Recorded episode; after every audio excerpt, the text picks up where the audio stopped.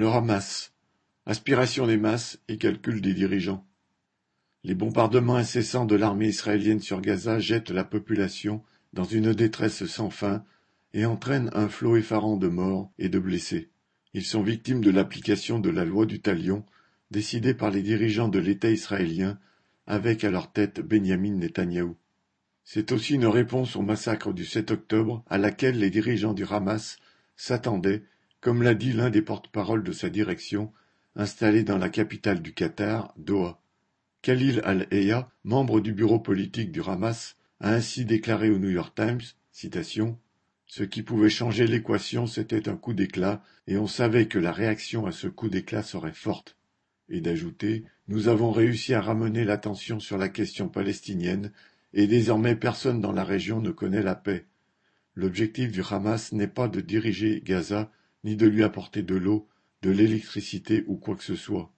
Pour lui, le Hamas, les brigades Al-Qassam et la résistance ont réveillé le monde de son profond sommeil et montré que cette question devait rester au centre de l'attention. Quant à l'objectif, j'espère que l'état de guerre avec Israël deviendra permanent et que le monde arabe sera avec nous. Fin de citation a dit Khalil El Aya. De son côté, Gazim Ahmad, un autre dirigeant du Hamas, après avoir dit à la chaîne de télévision libanaise LBC que le 7 octobre n'était que le premier d'une longue série, a ajouté Devrons-nous payer le prix? Oui, et nous sommes prêts à le payer, nous sommes fiers de sacrifier des martyrs. Qui sont les martyrs? Par qui et pour quels motifs sont-ils sacrifiés?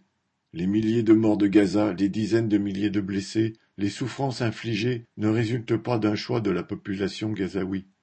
Elle est victime de l'intervention armée, des choix des dirigeants israéliens soutenus par ceux de l'impérialisme américain, mais aussi de ceux des dirigeants du Hamas, pour qui visiblement le, fait de gouverner Gaza n'est qu'une opportunité à utiliser pour leurs objectifs politiques.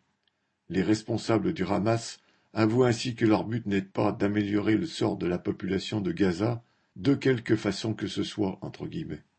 Ils voudraient seulement que l'appareil politico-militaire qu'ils dirigent trouve sa place et soit admis dans le concert des États du Moyen-Orient. L'exploitation forcenée des richesses accompagnée de la négation des droits élémentaires, de la spoliation et de l'humiliation des populations engendre de nombreuses révoltes non seulement en Palestine, mais dans toute la région et dans le monde. Ce potentiel révolutionnaire a jusqu'ici été capté et dilapidé par des dirigeants bourgeois ou petits bourgeois qui ont sacrifié les intérêts de leur propre population pour s'approprier quelques avantages, comme le fait de pouvoir gérer leur propre État ou d'encaisser quelques royalties. Dans un monde dominé par l'impérialisme, le nationalisme des dirigeants petits bourgeois ne va pas plus loin, car ils n'envisagent pas une seconde de remettre en cause l'exploitation capitaliste. Le Hamas ne déroge pas à cette règle, et ses dirigeants l'annoncent avec cynisme. Les dirigeants israéliens eux-mêmes, tout en annonçant à leur public qu'ils veulent détruire le Hamas, entre guillemets, négocient d'ailleurs avec lui, comme ils l'ont déjà fait dans le passé. Cette fois, il pourrait s'agir pour le Hamas de libérer des otages en échange de la libération d'un certain nombre de prisonniers palestiniens d'Israël, voire d'une cessation des bombardements sur Gaza. C'est là tout ce que les populations palestiniennes peuvent espérer de telles négociations. Paul Sorel